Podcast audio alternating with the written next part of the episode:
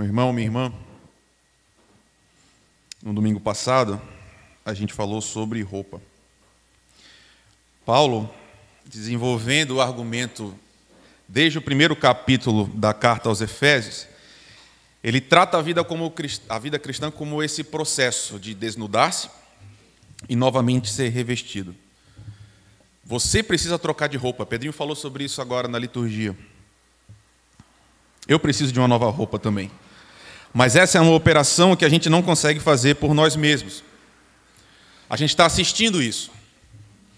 Nós precisamos que outra pessoa faça por nós. Essa refazenda é um trabalho externo. A gente não tem a capacidade de mudar nós mesmos. E esse assunto vai continuar hoje. Paulo vai tratar dessa mesma operação básica. Ele vai mudar o foco. A gente vai tratar de outra aplicação.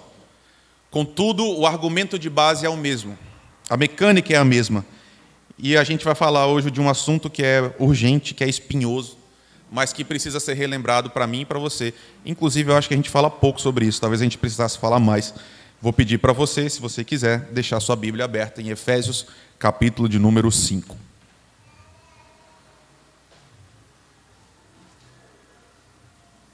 Carta de Paulo aos Efésios, capítulo 5. A gente não vai reler, porque nós já lemos esse texto na liturgia, mas se você quiser deixar sua Bíblia aberta, enquanto eu for caminhando pelo texto, você pode ir conferindo se o que eu estou falando está de fato de acordo com a Escritura. Efésios capítulo 5, nós vamos do versículo 1 até o 20. Vamos orar mais uma vez? Tem misericórdia de nós, Senhor, nesse momento em que estamos diante da Tua palavra, Deus. Porque desde o momento em que esse culto se iniciou, nós estamos num ambiente solene, Deus.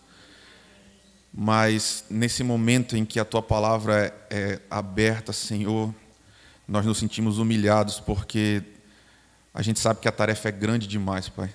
Mas obrigado porque o poder disponível para a gente também é grande o suficiente para gerar vida em nossos corações, Senhor. Então nós te pedimos que o teu Espírito Santo faça a obra que só o Senhor pode fazer, Deus.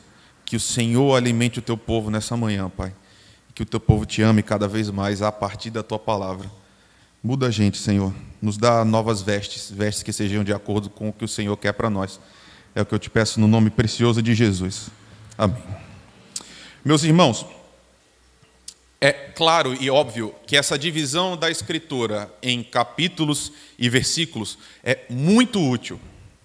Muito mesmo. Que bom que em algum momento na história cristã Irmãos dividiram esse texto para nós, porque agora você pode abrir e facilmente encontrar e a gente vai lendo todos juntos. Mas você sabe que o texto original ele é corrido, ele não é quebrado, ele não tem divisões.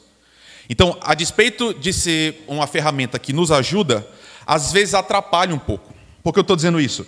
Porque no capítulo 5 de Efésios, a gente não tem uma nova unidade. Não se inicia uma coisa nova, um novo assunto, uma unidade autônoma nós estamos diante da continuação imediata do capítulo 4. Então, onde a gente deixou na semana passada, Paulo está continuando aqui. E a gente vê, se você está com sua Bíblia aberta, que a gente tem um portanto no versículo 1.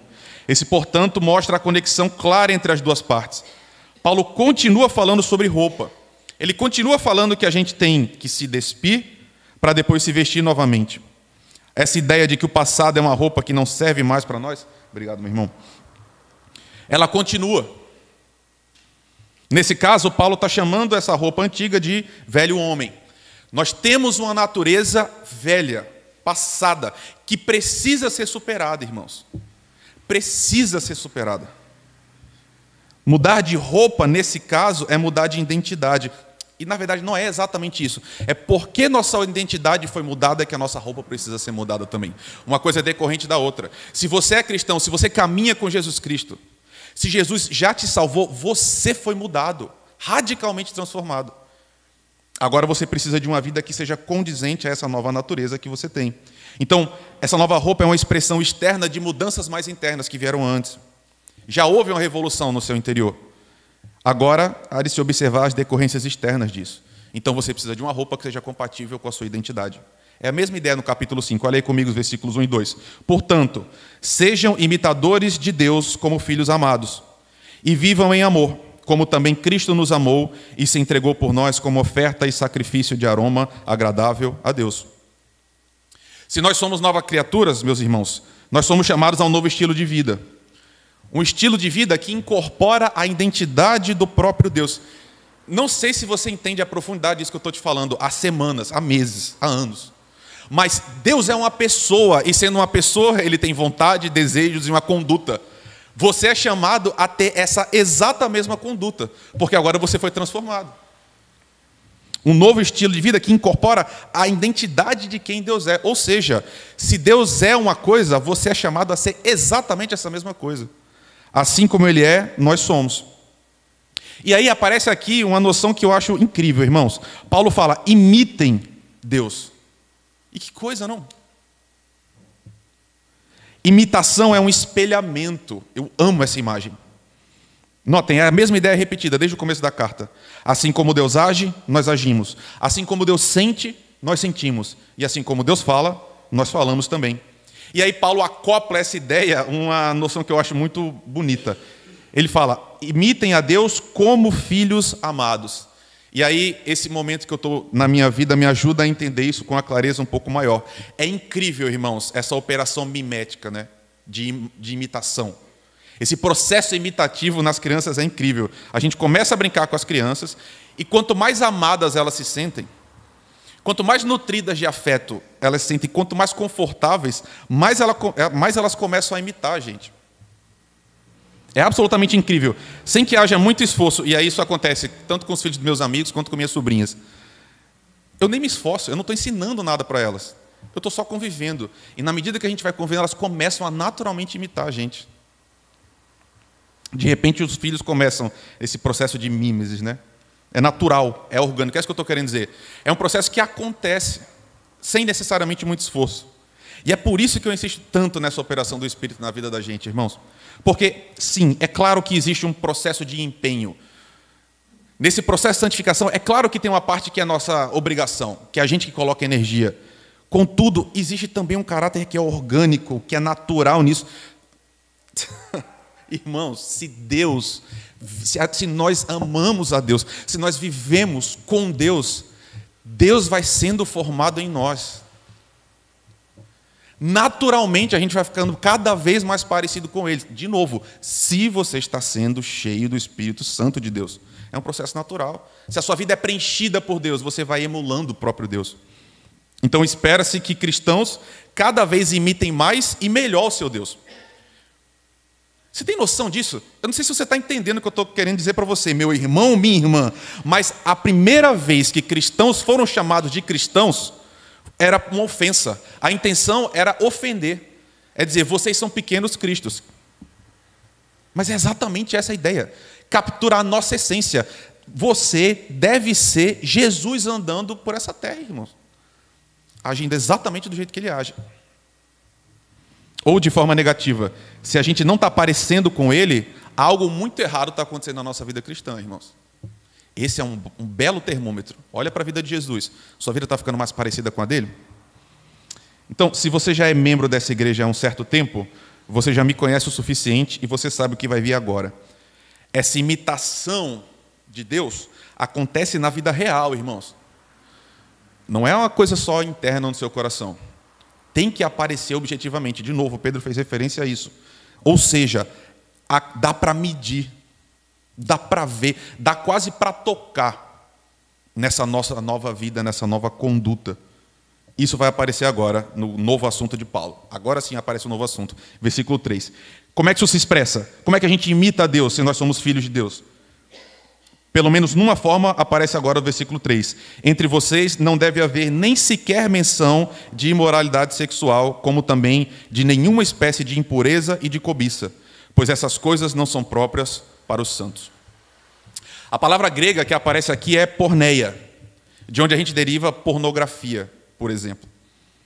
É a palavra mais abrangente da língua grega para falar sobre desvios sexuais. É o que Paulo está falando. Entre vocês não haja nem menção de porneia, nem menção de nenhuma, nenhum desvio da lei de Deus com relação a assuntos sexuais. Curioso, não? Porque, irmãos, vamos ser sinceros, crentes falam sobre sexo eles abordam o assunto sexualidade. Porque sexo faz parte da vida, irmãos. E nesse caso, literalmente, sexo é um veículo da vida. Porque, a despeito de todos os avanços da medicina, ainda hoje a via normal de você gerar um ser humano é através da atividade sexual. Então, tratar sobre sexualidade, falar sobre sexo não é um problema em si mesmo. Até porque, como você sabe muito bem, sexo é algo maravilhoso criado por Deus, entregue à humanidade para ser uma bênção. Mas nós somos especialistas, não, irmãos, em destruir aquilo bom que Deus fez e tratamos essa bênção de Deus em perversão. Portanto, porneia é qualquer desvio da lei de Deus nesse assunto, qualquer ato, qualquer pensamento, qualquer intenção, qualquer desejo que foge desse plano original de Deus. Então, note, o que, que Paulo está falando? Gente, vocês agora são crentes. Vocês agora são cristãos. A forma que vocês lidam com a sexualidade não pode ser a forma que vivem as pessoas que não conhecem Jesus. Agora que vocês têm a identidade de Jesus, a identidade do próprio Deus, vocês têm que agir de forma diferente. Com essa nova roupa da fé, a gente lida com a sexualidade de uma forma e uma ótica radicalmente distintas. E isso precisa aparecer, irmãos. Só que aí Paulo vai além. Existe um grau a mais. E perceba, ah, essa ideia é fundamental, irmãos. Um dos grandes problemas dos fariseus, se não o maior deles, é porque eles focavam o pecado na materialização do pecado. Você entende? O que é perversão sexual? Onde é que acontece o pecado? Na mente farisaica é quando existe uma ação. Só existe porneia na medida em que há um ato concreto. Não havendo ato, não há pecado. Só que aí vem Jesus. E quando Jesus vem, ele muda radicalmente essa noção. Jesus inaugura uma compreensão da lei que é muito mais profunda, muito mais abrangente. Jesus ensina: a lei não tem a ver apenas com os atos externos, mas tem a ver com as intenções do coração. Jesus vem ensinar para a gente que o que Deus sonhou para nós e projetou para o seu povo não é apenas um comportamento externo condizente, mas é uma mudança operada no próprio coração que está no âmago da ética. E aqui eu vou abandonar todas as palavras difíceis para dizer para você claramente, meu irmão, minha irmã, Jesus Cristo nos ensina que não é não basta apenas não roubar. A gente tem que tirar o roubo do nosso coração. Não basta não mentir, é necessário arrancar a mentira do nosso coração. Então, nessa área sexual, não basta apenas você se relacionar com seu parceiro dentro de uma relação monogâmica, estável, heterossexual de casamento. Não é só isso. É preciso incorporar essa nova ética sexual na integralidade da vida, totalmente. É por isso que Paulo fala assim: olha, gente, entre vocês nem mencionem imoralidade sexual. Curioso, não, irmãos? Incrível, não? Em outras palavras, o que ele está falando assim, gente, vocês não deviam nem estar tá falando sobre isso, não deve ser nem assunto entre vocês. Ou seja, o discurso de vocês tem que ser puro. Por quê, irmãos? Porque discurso já é ação. E nossa, o Brasil precisa aprender isso. Discurso já é ação. Palavras já são materialidade. Versículos 4 e 5. Não, olha só, veja aí, por isso que eu pedi para você deixar a sua Bíblia aberta, tá? Sabe por quê? Um parêntese, tá? Nem está aqui no, no esboço. Mas uma vez eu tive uma discussão séria sobre isso aqui com alguns amigos. Os caras estavam falando umas coisas que eu estava achando bem chato. E eu falei assim, gente, por que vocês estão falando isso? Vocês não são crentes? Não cabe mais esse tipo de conversa. Aí eles falaram assim: pô, isso é exagerado demais. Olha aí, para você ver se não está na Escritura exatamente Paulo falando isso. Não haja, versículo 4: não haja obscenidade, nem conversas tolas, nem gracejos imorais, que são inconvenientes, mas ao invés disso, ações de graças. Porque vocês podem estar certos disso: nenhum imoral, ou impuro, ou ganancioso, que é idólatra, tem herança no reino de Deus. Você percebe? Não basta ter uma conduta externa sexual higienizada. Não basta só você dormir com sua esposa ou com seu marido. A gente tem que cuidar com aquilo que a gente fala, irmãos. Com aquilo que a gente acha engraçado. Não adianta dormir com sua esposa e ter uma boca suja, é o que Paulo está dizendo. Claro, é exatamente isso que ele está dizendo. Ter prazer em piadas de cunho sexual, ter conversas que são cheias de impureza. Porque no fim o pecado é o mesmo, irmãos. Esse ensino reverbera exatamente o que Jesus estava dizendo no Sermão do Monte. O corpo pode até, mil aspas, ser mantido puro, mas o coração já praticou, se isso faz parte da sua vida. E, portanto, o pecado está aí do mesmo jeito. De novo, Paulo acabou de dizer: vocês podem estar certos disso. Nenhum imoral ou impuro, ou, de novo, nenhum imoral ou impuro ou ganancioso que é idólatra tem herança no reino dos céus. A pergunta é: o que é um impuro? O que é um imoral? Às vezes a gente pensa que é uma pessoa que vive numa prática sexual pervertida, no sentido desse que eu estou dizendo para vocês, tá? Alguém que vive no adultério, por exemplo, ou que está numa promiscuidade desenfreada. Mas não, meus irmãos. De novo, é uma questão do coração.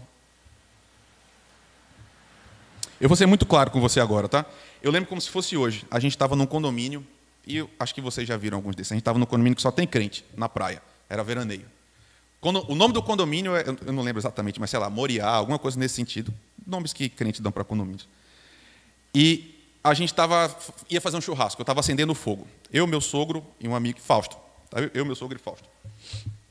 Quando chegou um senhor, um senhor da igreja. Um cara por volta de uns 50, 60 anos. Cabelo todo branco.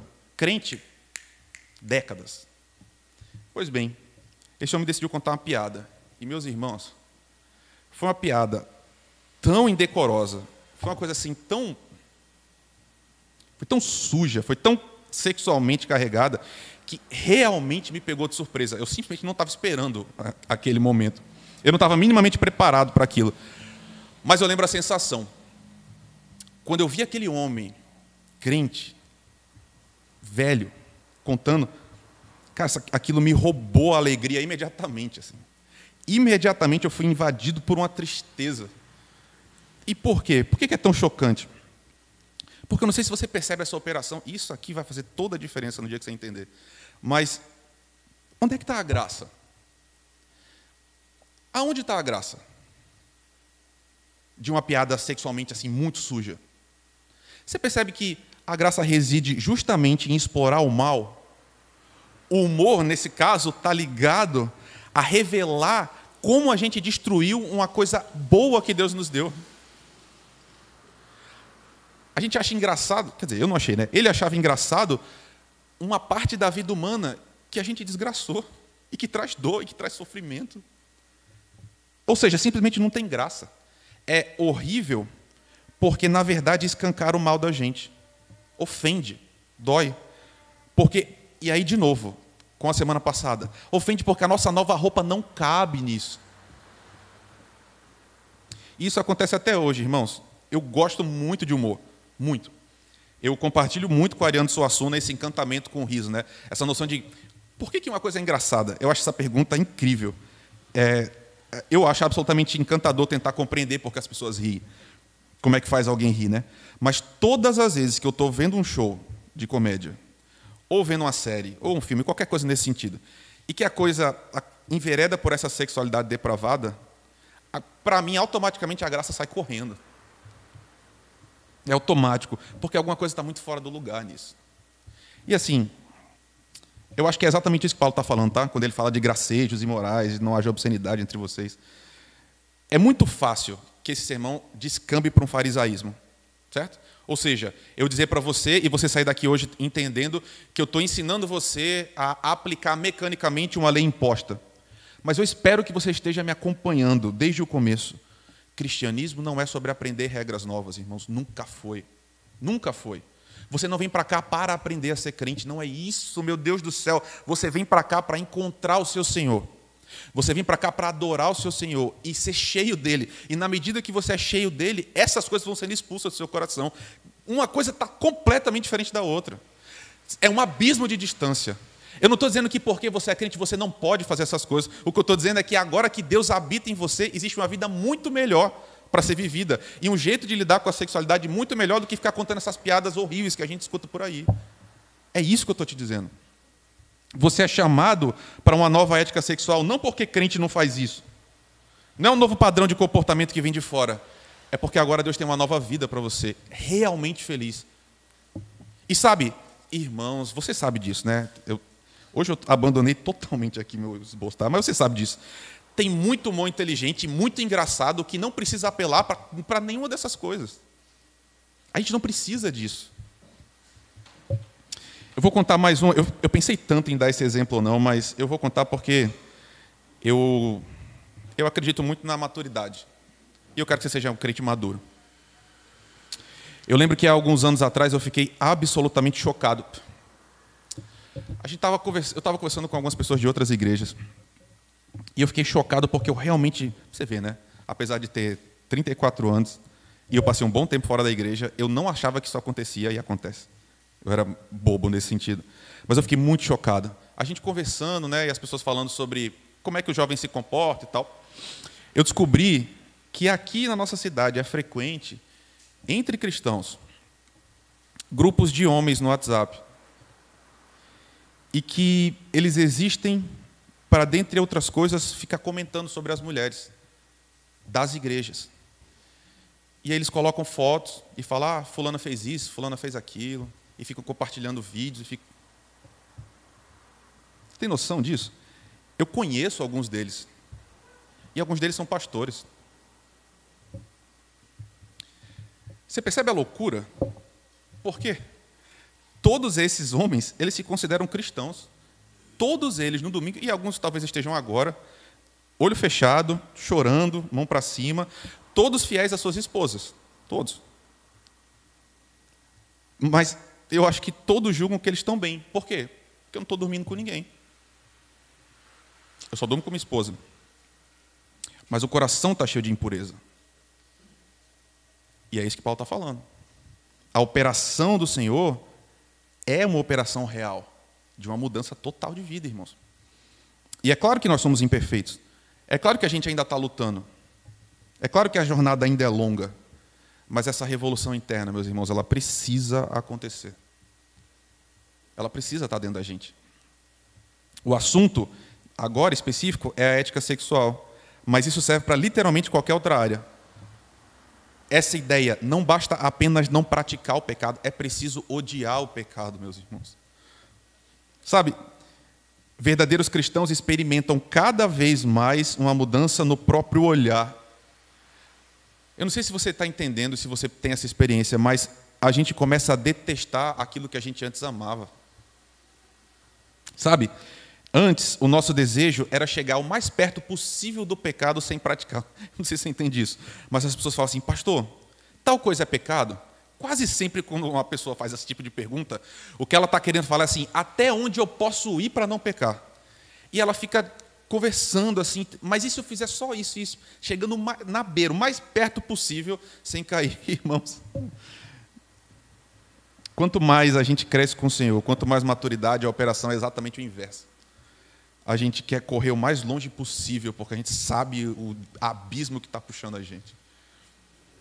Porque agora a gente foi mudado. Olha como isso é intenso, esse processo de mudança. Versículo 8. Porque outrora vocês eram trevas, mas agora são luz no Senhor. Você está percebendo? Antes vocês eram trevas, a mesma ideia da roupa de novo, agora mudando a metáfora. Antes trevas, mas agora vocês são luz. Vocês são a identidade no Senhor. Portanto, vivam como filhos da luz. Pois o fruto da luz consiste em toda bondade, justiça e verdade, e aprendam a discernir o que é agradável ao Senhor. Não pratiquem as obras, não, perdão, não participem das obras infrutíferas das trevas, antes exponham-nas à luz. Vivam como filhos da luz. Esse é o resumo, irmãos. Antes nós éramos trevas, agora nós somos luz no Senhor, completamente refeitos, refazenda. Então, que a gente viva de acordo com essa nossa natureza que temos. Só que, como é que a gente faz isso, irmãos? E aí a gente caminha para o fim, tá? Como é que a gente faz isso? Sabe, por que eu estou falando isso aqui agora? Porque daqui de cima eu vejo a expressão de vocês. E eu converso com alguns de vocês, muitos na verdade. E eu sei que muitos sofrem real por causa disso. Gente crente sincera. Como é que a gente sai dessa? Agostinho tem uma frase que é maravilhosa em suas confissões. Talvez você fique com raiva, mas se você for. Continue lendo que você vai entender o que ele está dizendo. Agostinho faz uma oração. Ele diz: Senhor, dá-me castidade e continência, mas não agora. E essa é uma oração horrível, irmãos, terrível. Porque ele está falando: Deus, eu quero não pecar, mas eu não quero agora, porque eu ainda amo o meu pecado agora. Ela é horrível, mas ela é muito sincera. Ele está falando, Senhor, eu quero ser perfeito, eu quero que o pecado desapareça da minha vida, mas eu ainda não consigo agora, Senhor. Eu ainda amo, tire isso de mim, mas me ajuda.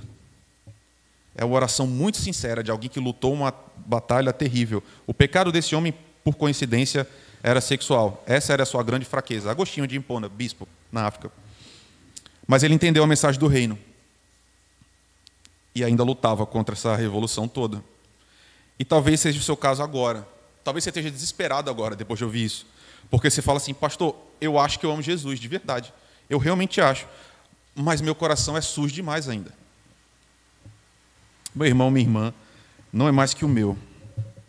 E acredite, acredite, não é demagogia. Eu estou aqui falando com vocês agora no local de muita fraqueza, porque eu sei o mal que habita em mim, mais do que você acredite.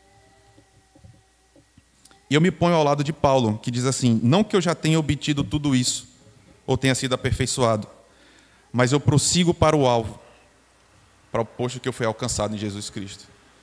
Como é que a gente vence, irmãos? Talvez você esteja perguntando, pastor, como é que eu saio dessa? Como é que eu interrompo? Eu sou uma pessoa imoral, eu sou uma pessoa impura, mas eu não quero mais ser. Como eu faço isso? O caminho está aí diante de nós, irmãos, versículo 18. Olha aí comigo. Não se embriaguem com vinho que leva à libertinagem, mas deixem-se encher pelo Espírito, falando entre si com salmos, hinos e cânticos espirituais, cantando e louvando ao Senhor de coração, dando graças constantemente a Deus Pai por todas as coisas, em nome do nosso Senhor Jesus Cristo. Talvez você nem tenha percebido a ligação entre o assunto e outro. Mas como é que a gente vence o pecado? Como é que nosso coração é transformado, irmãos? Só tem um caminho. Nós somos tão vis, nós somos tão sujos, nós somos tão perdidos, que essa operação necessariamente tem que ser externa. Obrigatoriamente externa. Desculpa a sinceridade, meu irmão, minha irmã, mas não existe nada que você possa fazer para mudar você mesmo. Você não pode as escamas de dragão que nascem em você de novo e de novo. Você vai se limpar, amanhã ela vai surgir de novo. Lutero falava que o pecado é igual a barba. Você tem que fazer todo dia, porque todo dia ele nasce de novo. Então Paulo fala como? Da mesma forma que um bêbado cheio de vinho é totalmente dominado pelo vinho, sejamos assim com o Espírito de Deus. Paulo fala: não se embriague com o vinho, porque o vinho vai levar você para libertinagem, mas deixe-se encher pelo Espírito de Deus. Como o vinho controla um bêbado, deixe que o Espírito de Deus controle você. Esse é o paralelo de Paulo. Vocês não devem se embriagar, mas devem ser cheios do Espírito. E eu não sei se você percebeu a voz passiva. Deixem-se encher. Não é você que se enche. Nós somos cheios de fora. Meu irmão, minha irmã, você quer vencer o pecado? Você precisa de Deus. Você precisa se encher do próprio Deus, porque é Deus que nos limpa, irmãos. Ele que nos torna inteiros. Como é que a gente faz isso? Como é que Deus enche a gente? O próprio Paulo fala. E aí, que coisa, né? Você está aqui agora de manhã, num dia super estranho, um dia que a gente não sabe o que vai acontecer, chovendo, você está aqui de manhã. Por que você está aqui? Paulo está falando exatamente isso, ó. Falem entre vocês com salmos, hinos e cânticos espirituais. Louvem e cantem de coração ao Senhor. Deem graças constantemente ao Deus Pai por todas as coisas. Como é que a gente é cheio de Deus? Fazendo isso. Semana após semana, mês após mês, ano após ano. É isso que a gente está fazendo aqui agora. Qual é a frustração? Às vezes demora, não demora? Não tem pecado que você queria que Deus tivesse resolvido há uns cinco anos e que Deus não resolveu ainda? Você não tem raiva? Você não está frustrado? Bem-vindo ao clube, meu irmão, minha irmã. É isso. Tem uma, tem uma hora que Deus fala assim para a gente: A minha graça basta para você. Continue, mas você ainda não vai deixar de fazer isso. Mas a gente está aqui de novo. Como é que a gente é cheio do Espírito? Desse jeito. Na medida em que a gente vive uma vida comunitária de fé, você hoje ouvindo essas mesmas coisas de novo, cantando as mesmas canções, orando com seus irmãos, fazendo tudo isso de coração, nesse lidar com Deus que é tão silencioso, Deus vai enchendo a gente e vai renovando a gente. Deus quer te encher, meu irmão. Deus quer te encher, minha irmã. Deus quer te libertar. É curioso, no Evangelho, Jesus fala que Deus tem prazer em dar o seu espírito para nós. Que coisa, não? Portanto, continue em frente. Siga em frente, continue firme. Eu estava conversando de novo, né? Foi a, foi a mesma conversa, falando com Bia na semana passada. Falando assim, minha irmã, pode ser que você não fique na, na IPCS, mas você não pode não estar na igreja. Você precisa estar na igreja. Porque é na lida com os irmãos, é nisso aqui que a gente está fazendo, que Deus vai enchendo o nosso coração e tirando o pecado dele. Pode ser que você esteja sendo derrotado pelos seus pecados, meu irmão. Pode ser que você esteja caindo, errando e repetindo esse mesmo caminho da vergonha. Mas eu queria te lembrar que essa é uma jornada para a vida inteira. Jesus Cristo tem um estoque inesgotável de graça para você. Você não vai vencer seu pecado sozinho. Você não vai vencer se esforçando mais. Você precisa do Senhor. Você não precisa. Essa ideia é fundamental. Eu estou realmente chegando no fim, tá? Mas, meu irmão, minha irmã, ouça. Você não precisa se limpar para depois chegar a Jesus Cristo. Porque a gente tem essa noção, não tem? A gente tem vergonha. A gente fala assim: não, deixa eu primeiro resolver. Quando eu tiver um pouco melhor, aí eu vou para Jesus. Porque aí Jesus não vai precisar olhar e ver essa desgraça que eu estou vivendo. O processo é o contrário, exatamente o contrário. Vá literalmente do jeito que você está, porque Ele ama você do jeito que você está agora. E é Ele que vai limpar você, meu irmão, minha irmã. Não tenha medo, não tenha vergonha do Senhor. Vá a Jesus Cristo. Ele quer te limpar, Ele quer trocar suas roupas. Isso acontece quando a gente se converte? Sim, mas continua acontecendo ao longo da vida inteira. Houve uma obra que foi iniciada em você, ele mesmo vai completá-la até o dia de Cristo Jesus. Eu estou nesse caminho junto com você, meu irmão, minha irmã. Não pense. Tem uma, uma frase que eu simplesmente odeio. Você pode falar, tá? Eu vou entender. Mas eu detesto, que é assim. Meu Deus, até o pastor vive isso. e meu irmão, minha irmã. Deixa eu te falar uma coisa. Eu não sou quem eu deveria ser. Eu não sou o que eu quero ser. E eu não sou o que um dia eu vou ser. Mas pela graça de Deus, eu não sou mais o que eu já fui. E você também. Eu só estou aqui por causa dele. Ele que me mantém em pé, e todos os dias Deus diz: As minhas misericórdias se renovaram hoje sobre você de novo, Rafael. Siga em frente, siga em frente, meu irmão, siga em frente, minha irmã. Que Deus nos abençoe, queridos. Que Ele nos refaça completamente. Eu estou ficando com saudade já da refazenda, está acabando. Mas que Ele nos refaça totalmente mesmo. E que a gente diga a Ele eternamente: Senhor, ao Senhor a glória a força, a honra, o louvor, o domínio e a majestade pelos séculos dos séculos. Amém.